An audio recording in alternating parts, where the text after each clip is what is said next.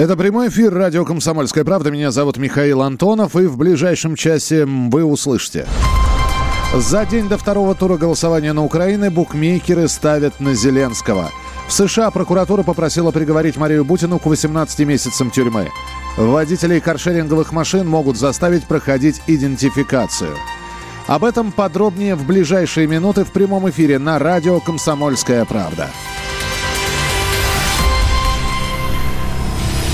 Букмекеры оценили шансы э, кандидатов в президенты на пост э, э, главы Украины Зеленского и Порошенко. До выборов президента остается один день. Сегодня э, день тишины, а букмекеры уже делятся своими оценками. У кого из кандидатов больше шансов одержать победу во втором туре? Больше всего ставок приняли украинские букмекеры. По их оценкам, у Владимира Желе, э, Зеленского шансы значительно выше, чем у Петра Порошенко. 80 против 20. Таким образом, поставив на Порошенко Порошенко тысячу рублей или тысячу гривен, игрок может получить 5 тысяч. При такой же ставке на Зеленского выплата составит всего 1170 гривен или рублей. Вот что про шансы кандидатов в президенты говорит Алексей Ткачук, директор по продуктам категории ставки «Рамблер и Ко» втором туре выборов на Украине шансы Владимира Зеленского значительно выше, чем Петра Порошенко. И после дебатов на стадионе они только выросли. Сейчас шансы Зеленского на победу составляют около 90%, по мнению букмекерских контор, как в Украине, так и в России. Оставшиеся 10% приходятся на действующего президента Петра Порошенко. Примечательно, что шансы Порошенко победить хороши в таких областях, как Львовская, Тернопольская и Ивано-Франковская. Также у него неплохие шансы в Волынской и Ровненской областях. Есть некоторая надежда на хороший результат Винницкой области. Остальные же регионы Украины и Киев а, скорее останутся за Зеленским, считают букмекерские конторы. Что касается процентов набранных голосов, для Петра Порошенко планка, за которую он будет бороться, составляет 35 процентов, согласно оценкам букмекеров. Соответственно, для Зеленского эта планка находится в районе 65 процентов голосов, и, скорее всего, он ее преодолеет. А также отмечу, что явка, ожидаемая букмекерами на выборах во втором туре на Украине, составляет более 63%. Итак, у кого ставка сыграет, мы узнаем в понедельник, когда, собственно говоря, пойдут результаты выборов. Вот, по словам Алексея Ткачука, все-таки э, есть больше шансов у Зеленского. Это был у нас в эфире директор по продуктам категории ставки компании Rambler Co. А на Украине сегодня день тишины перед вторым туром президентских выборов. По закону любая агитация запрещена. Еще раз, за пост главы государства борется Петр Порошенко и Владимир Зеленский, который победил в первом туре. Голосование пройдет в воскресенье, а накануне в Киеве состоялись дебаты кандидатов в президенты на республиканском главном киевском стадионе «Олимпийский». Зеленский начал с вопросов, которые, как он сказал, прислали ему по интернету. Как так получилось, что Украина практически самое бедное государство при самом богатом президенте за всю историю? Как вы спите по ночам? Почему никто не сидит за Иловайски Депальцева? Почему спустя п'ять лет ми так і не знаємо імена убийць на Майдані? Скільки грошей вам ще потрібно взяти з бюджету України, щоб наїстися? Далее говорит Порошенко и обвиняет своего оппонента в некомпетентности. Касательно борьбы с бедностью. Если бы вы знали, в каком состоянии я принял государство в 2014 году, без денег. на казначейском счету, без золота и валютных резервов, без армии, без любой, ор, любого оружия, вы бы, конечно, задали вопросы по-другому. А вы в это время, не жаль, но вы обижали наше государство. Вы пытались выставить Украину проституткой своими шутками. Вы пытались получать деньги в том числе из русского бюджета российского. для снятия ваших фильмов. тогда, когда страна не нуждалась каждой крох крапинки помощи, когда стоял вопрос, выживет Украина или нет. Также Порошенко обвиняет Зеленского, что тот периодически приезжает в Россию и общается с Путиным. Зеленский в свое оправдание говорит. Я никогда в своей жизни не разговаривал с Путиным. А я могу представить себе, сколько раз вы разказ... разговаривали с господином Путиным, или как его так, или напрямую, или через господина Медведчука, начиная с 2014 года. Далее. Я с начала войны никогда не был в России. Это ложь. А что касается Верховного Главнокомандующего, господин Порошенко, сейчас идет война. Извините меня, пожалуйста, конечно же. Но вы мне задаете такие вопросы, на которые вы должны ответить. Почему война не закончена? Почему она не остановлена до сих пор? Вот, вот вы такой главнокомандующий. Спасибо вам большое за то, что вы для нас типа делаете. Слова Зеленского периодически тонут в аплодисментах одобрения. Наоборот, когда выступает Петр Порошенко, начинает стадион скандировать «позор, позор». Далее идет Блиц, короткий вопрос, короткий ответ. И вот я, самый яркий момент этого Блица, когда прозвучал вопрос от Владимира Зеленского. Значит, короткий вопрос, на, от, который, на который ответ да или нет. Вам не стыдно? Увага! Внимание! Відповідь ні, бо я пишаюся Україною. Ответ нет, потому, потому что я горжусь Украиной. Дальше, говоря языком комментаторов, которые рассказывают о состязаниях по борьбе, действие переходит в портер. В прямом смысле этого слова мы видим на дебатах, что вот только что кандидаты стояли на ногах, и тут э, задает Петр Порошенко вопрос Владимиру Зеленскому. Вы собирались стать перед Путиным на колени? Владимир Зеленский отвечает. Я готов встать на колени перед каждой матерью, которая не дождалась своего мальчика, своего сына с фронта. Я готов встать на колени перед каждым ребенком, который которая не дождалась своего папки. Я готов встать на колени перед каждой женщиной, которая не дождалась своего мужа. И, пожалуйста, я бы хотел показать, что и перед вами могу встать на колени, и хочу, чтобы вы тоже стали на колени. Владимир Зеленский встает на колени, на колено, на одно встает Петр Порошенко спиной к зрителям. Собственно, после этого занавес, и далее идет уже обсуждение дебатов. Обсуждают их как и в России, так и на Украине. Одни обсуждают, потому что смотрели э, в качестве развлечения, другие обсуждают, потому что это работа такая. В частности, вот что говорит официальный представитель МИД Мария Захарова. Я смотрела. Я считаю, что это просто классический обман, в котором э, держат э, украинцев, украинский народ, и он продолжается. Это многолетний обман. Есть понятие дебатов. Это, это определенная процедура, и то, что устроили сейчас, и то, что выдали за дебаты, не является никакими дебатами. Это некое шоу. Можно, так сказать, разниться в оценках, можно давать разные оценки, но это не имеет никакого отношения к дебатам, понимаете? Дебаты – это разговор людей на серьезные темы. Здесь не была поднята ни одна серьезная тема в плоскости обсуждения э, пути выхода, разрешения, каких-то перспектив. Это даже не популизм. То, что мы видели, это шоу. Мария Захарова, официальный представитель МИД, считает вчерашние дебаты шоу. И, кстати, с ней полностью согласен первый президент Украины Леонид Кравчук. Ну, я думаю, что оно скорее было шоу, нежели это глубокие аналитические дебаты. Почему-то началось все с обвинения, уколы один другому. Но, на мой взгляд, Зеленский смог задать те вопросы, которые хотел Порошенко, и Порошенко не смог или не захотел на них ответить. Так само и Порошенко скорее не задавал вопросы, а обвинял Зеленского в том, что он, ну, в общем-то, где-то что-то не так высказался, где-то что-то не так сделал. Хотя э, тот давал ответы обоснованные и ссылками на исторические какие-то факты, что такого не было, что это обвинение не имеет под собой реальной основы.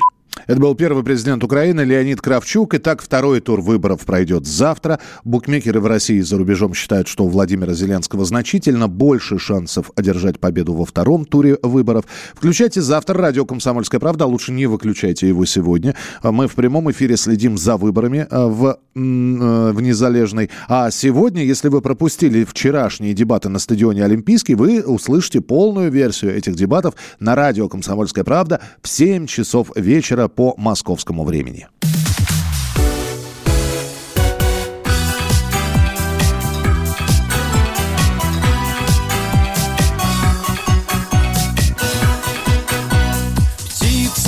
счастья завтрашнего дня Прилетела крыльями звеня Выбери меня, выбери меня Птица счастья завтрашнего дня. Сколько в звездном небе серебра. Завтра будет лучше, чем вчера. Лучше, чем вчера, лучше, чем вчера. Завтра будет лучше, чем вчера. Где-то гитара звенит. Надежное сердце Любовь сохранит сердце любовь сохранит И птица удачи опять прилетит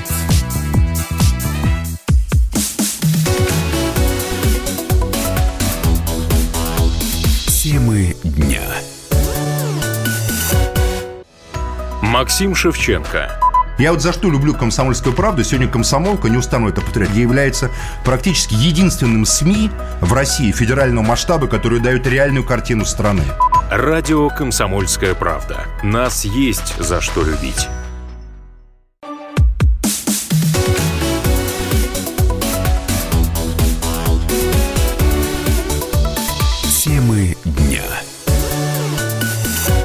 Продолжается прямой эфир в студии Михаил Антонов. В России появятся частные кладбища. Такой законопроект готовит Министерство строительства. Речь идет не о полностью коммерческом объекте, а о государственно-частном партнерстве. Новые места захоронения будут организованы на государственной земле, но у них будут частные операторы. Они смогут получать прибыль за оказанные услуги. Город часто не справляется с обязанностями по содержанию кладбищ, поэтому власти привлекают средства извне. Так пояснила решение о создании частных кладбищ исполнительный директор Союза похоронных организаций крематориев Елена Андреева. Мы можем предположить, что речь идет о значит, проектах, когда может предоставляться государственная земля в оперативное управление. Например, там договор аренды может быть заключен. Найдется инвестор, и, например, на государственной земле будет создано новое кладбище. Поскольку организация похоронного дела отдана в руки муниципалов, мы понимаем, что муниципальное образование разное. Кладбище – это огромная инфраструктура, и для того, чтобы осуществлять э, ее эксплуатацию, охрану, вот эти вот сезонные работы все, все, то, конечно, нужны средства. Не у всех муниципалитетов это есть, и как раз вот в данном случае привлечение частных инвесторов может э, помочь решить этот вопрос. Не надо волноваться обычным гражданам, это совершенно не исключает существующие схемы оказания услуг, когда есть э, и гарантированный перечень погребений, когда люди могут получать услугу безвозмездно для себя, будут все равно и останутся муниципальные кладбища.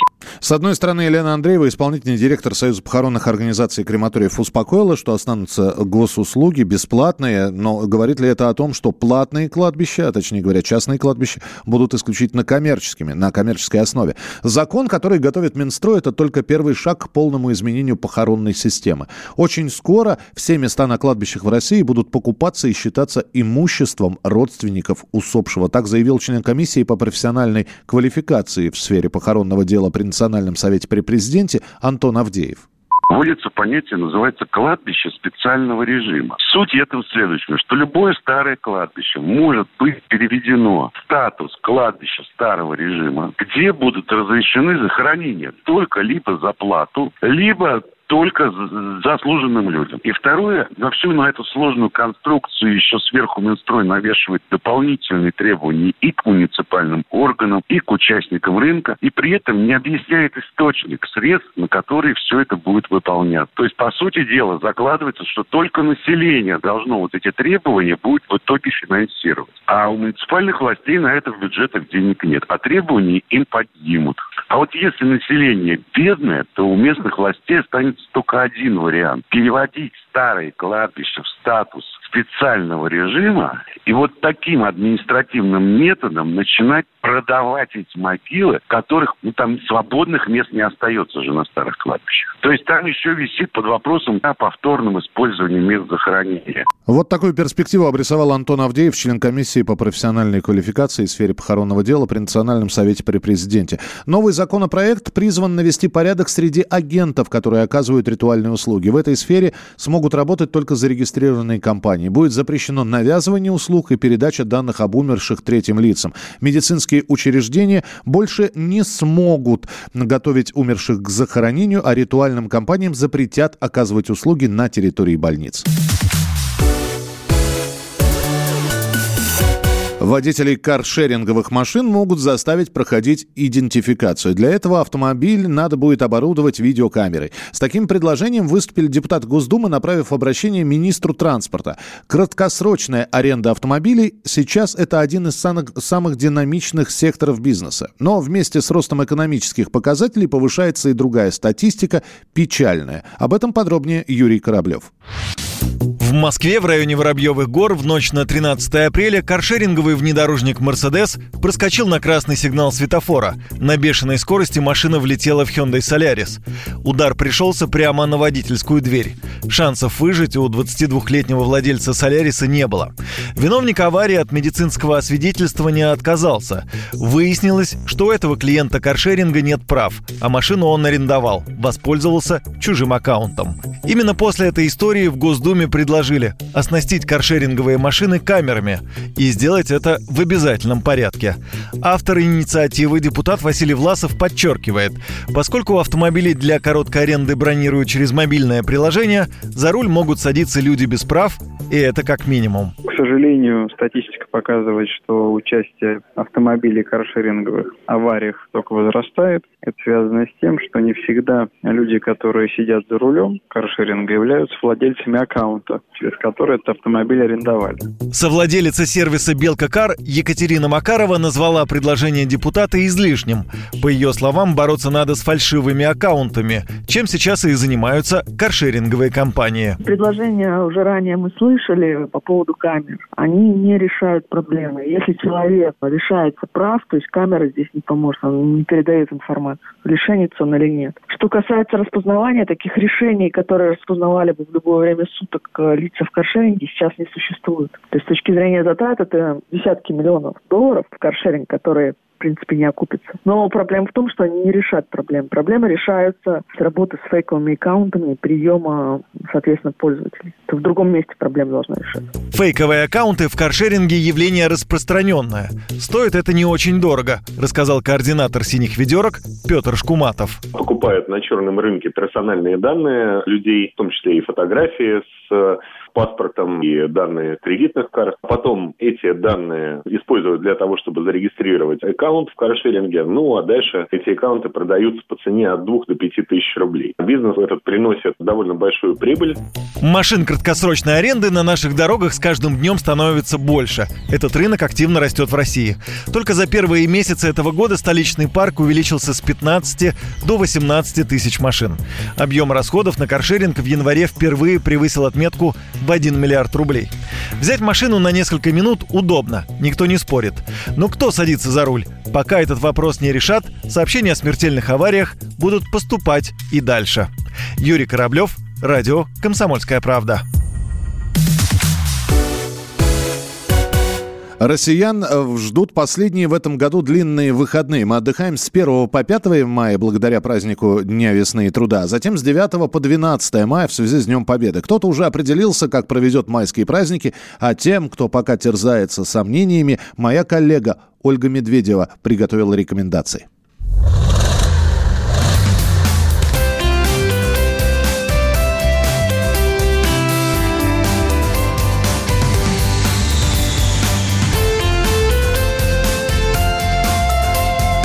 Отдохни. Путешествуем по России. Врачи считают, что межсезонье – лучшее время для санаторно-курортного лечения. Многие наши здравницы сейчас работают по мировым стандартам, а потому медицинский туризм стал развиваться стремительно. Теперь не надо искать квалифицированных специалистов за границей. Уровень нашей медицины порой значительно выше. А методы лечения позволяют восстанавливать пациентов с самыми разными заболеваниями. Одни из самых популярных санаториев находятся на Черноморском побережье Краснодарского края. Море лечит, э, говорят многие, и это не фигура речи. Если прибавить порядка 250 солнечных дней в году, термальные источники, целебные грязи и соляные пещеры, то такое лечение – эффективность и удовольствие в одном. Санаторно-курортный комплекс Сочи крупнейший в России. Он славится грязелечением и минеральными ваннами. Сероводородные источники позволяют лечить постожоговые и постоперационные рубцы, женские заболевания, болезни опорно-двигательного аппарата. Да и сам климат помогает поправить здоровье. Лечение в Сочи – это также физиотерапия, гидротерапия, различные виды массажа. На середину мая номера в сочинских санаториях с трехразовым питанием начинаются от трех с половиной тысяч рублей в сутки на человека. В Адлере 65 санаториев, и это идеальное место для талассотерапии. Так называют комплексное воздействие морского воздуха, солнечных ванн и морских купаний. В Адлере занимаются проблемами опорно-двигательного аппарата, сердечно-сосудистой системы, органов дыхания и пищеварения а также помогают людям, страдающим нервными расстройствами, болезнями эндокринной, мочеполовой системы и кожи. Сейчас, кстати, очень востребовано косметологическое направление и СПА-процедуры. На середину мая номера в адлерских санаториях с трехразовым питанием начинаются от 3000 рублей в сутки на человека. Анапа – курорт семейный. Даже санатории-пансионаты с лечением здесь предполагают отдых для разного возраста.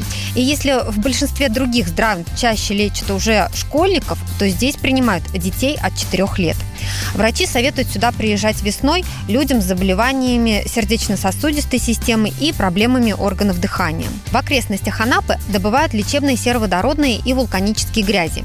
Их часто используют при болезнях опорно-двигательного аппарата а местную минеральную воду включают главным образом в лечение тех, кто обращается с проблемами желудочно-кишечного тракта. На середину мая цены на номера в анапских санаториях с трехразовым питанием начинаются от 3000 рублей в сутки на человека. Еще больше интересных маршрутов вы найдете в проекте «Отдых в России» на сайте kp.ru. Отдохни. Вот ведь как бывает в жизни подчас. Наша встреча караулила нас.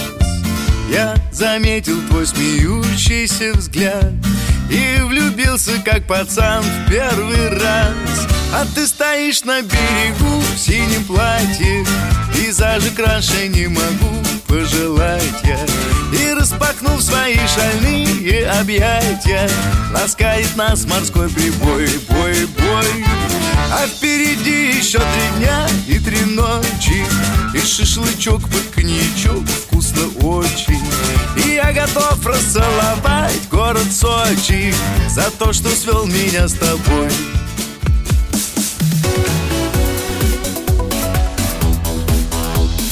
Темы дня. Товарищ адвокат! Адвокат! Спокойно, спокойно. Народного адвоката Леонида Альшанского хватит на всех. Юридические консультации в прямом эфире. Слушайте и звоните по субботам с 16 часов по московскому времени.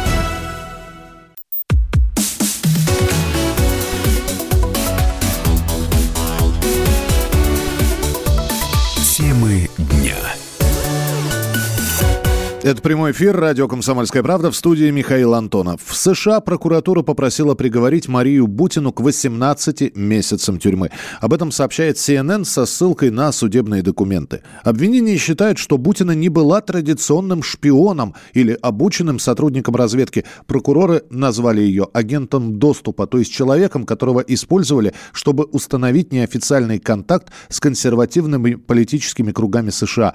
В свою очередь адвокаты Бутиной попросили, чтобы ее тюремный срок ограничился 9 месяцами, которые она уже провела в заключении. Тем временем Москва надеется на скорое возвращение Марии Бутиной на родину. Об этом «Комсомольской правде» заявила уполномоченная по правам человека Татьяна Москалькова. Она специально вылетела в Нью-Йорк для решения вопросов россиян, сидящих в американских тюрьмах. По Марии Бутиной ожидается решение о возможности ее перевода для дальнейшего отбывания наказания в Россию. Надеемся, что появятся достаточные средства для того, чтобы продолжать адвокатское сопровождение ее дела, что ее состояние здоровья позволит ей выдержать все процессуальные процедуры и воссоединиться со своими близкими на родине.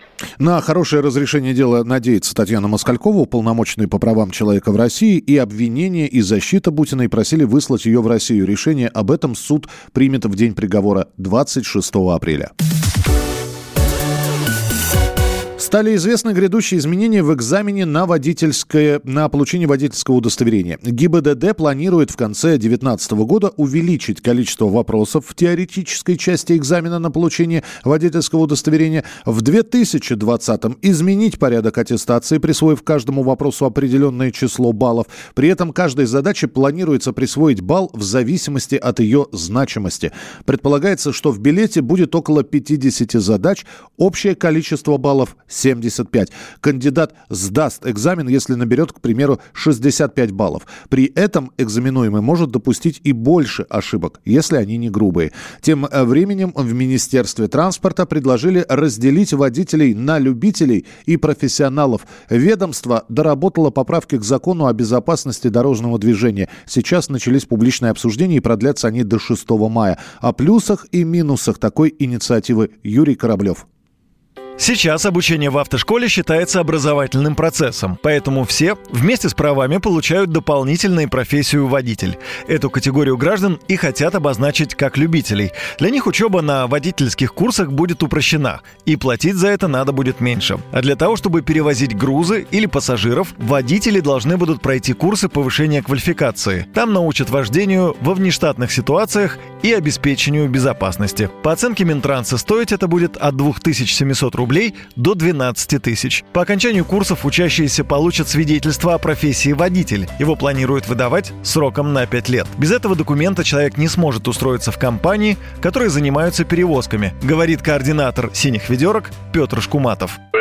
Очень правильный шаг. А, он, а, собственно, давным-давно назрел, а, и дополнительные экзамены, ну и, собственно, дополнительные программы обучения, которые бы отсеивали неадекватных водителей, это, в общем, очень давно назревшая мысль, идея, и очень хорошо то, что сейчас к ней возвращают. Плюс еще и в том, что уже случайные люди без профессионального водительского удостоверения, они не смогут прийти э, работать в такси, в грузоперевозке. Разделение водителей на любителей и профессионалов не решит вопрос с таксистами, отметил руководитель Федерации автовладельцев Сергей Канаев. Для того, чтобы работать в такси, э, в России есть смысл как бы, определить некие курсы или некие сдачи экзаменов по работе по найму, так же, как сделано это, допустим, в той же Германии, когда вы работаете по найму, у вас должны быть определенные э, экзамены сданы.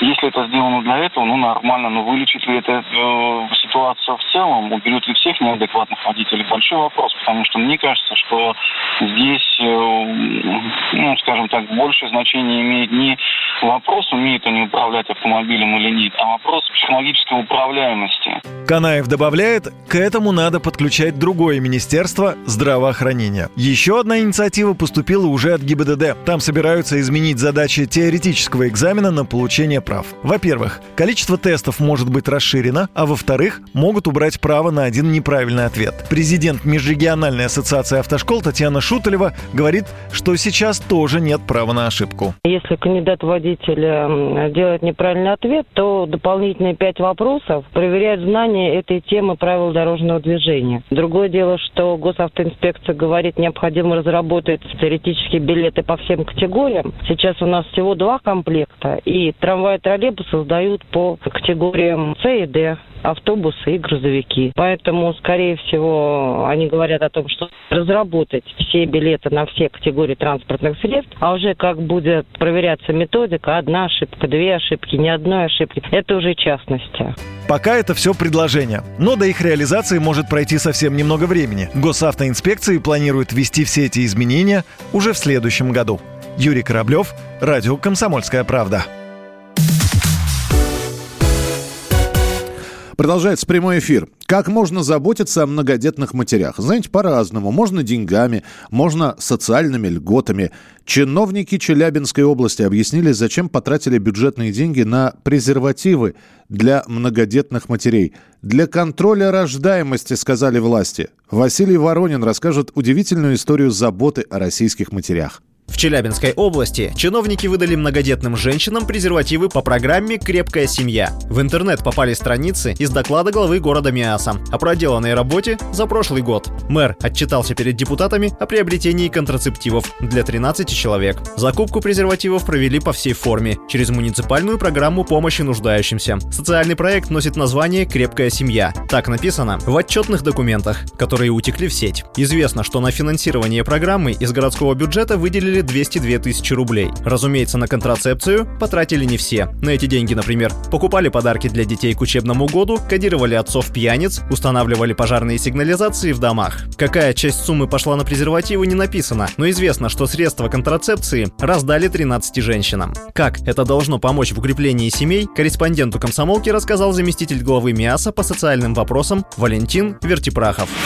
Я разобрался с этой ситуацией. Где это было? Это было в подготовительных материалах к отчету главы Управления социальной защиты населения. У него такая подпрограмма «Крепкая семья». Оно расписывает, куда потрачены денежные средства. Материалы, связанные с исполнением бюджета за 2018 год, делаются обобщенно и отправляются в собрание депутатов. Кто-то из собрания депутатов или из депутатов, или из сотрудников, ну, просто для хохма, что ли, это все опубликовал. Ну, а действительно, это для чего делается? У нас есть категория женщин, которые нигде не работают, ведут аморальный образ жизни, а потом э, родившихся детей дают в детские дома. Ну вот таким 13 гражданкам как раз и были выданы все эти необходимые средства, чтобы не было последствий. Это адресная помощь, адресная помощь гражданкам, которые вот не могут жить без этого, но детей воспитывать тоже не умеют.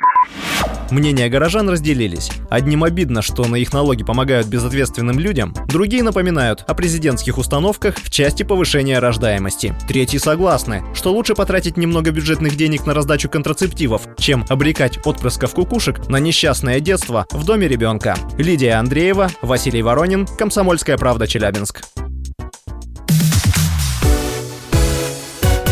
Владимира Путина попросили перевести Россию на 5G. Вроде бы совсем недавно появилась э, новая связь четвертого поколения, а на пороге уже стоит новое детище прогресса, вот это вот самый 5G. Для внедрения этой системы необходимо принять принципиальное решение. Снова расчищать частоты вещания, которые заняты военными спецслужбами и другими государственными ведомствами. Возможно ли будет у военных отобрать частоты, говорит шеф-редактор интернет-портала «Мобильные телекоммуникации» Леон Леонтий Букштейн. Военных пытаются отобрать частоты с самого начала мобильной связи. Сейчас с 5G, да, опять встала старая проблема. Надо, ну, кто-то должен военным сказать, я догадываюсь, кто, должен сказать, надо делиться, господа генералы. Потому что частоты, ну, грубо говоря, захвачены, они арендованы у военных, и без них 5G в России э, практически невозможно развивать. Хочу подчеркнуть, что переход на 5G – это государственная политика, это не чье-то желание, это не просто Министерство связи хочет, это общемировой тренд, без этого невозможно идти дальше. Я могу предположить, сроки поджимают, очень долго дискутировать не получится, дискуссии надо бы закончить, в принципе, принципе, в этом году. Хочет, не хочет э, генералитет, но им придется пойти навстречу, потому что ну, нет других частот для технологии 5G в России. Одним словом, именно в этом году мы узнаем, захотят военные отдавать свои частоты и появится ли в России такая новая система мобильной связи, как 5G.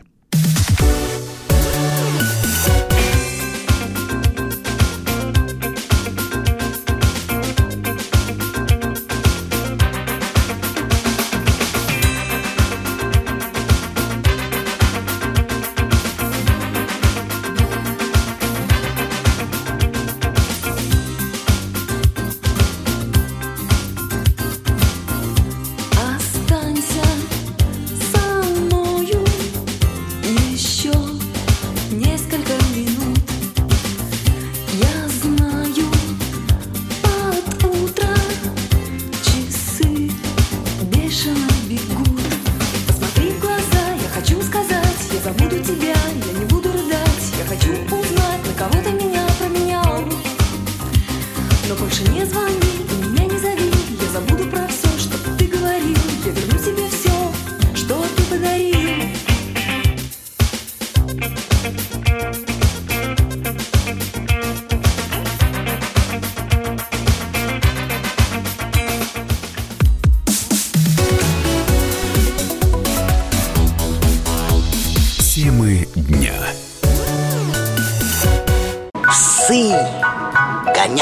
Гоняются за котами.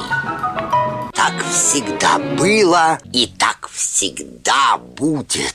Такова жизнь. Как подружить домашних питомцев, чем кормить и когда водить к ветеринарам. Каждую субботу в эфире радио «Комсомольская правда» вот такая зверушка.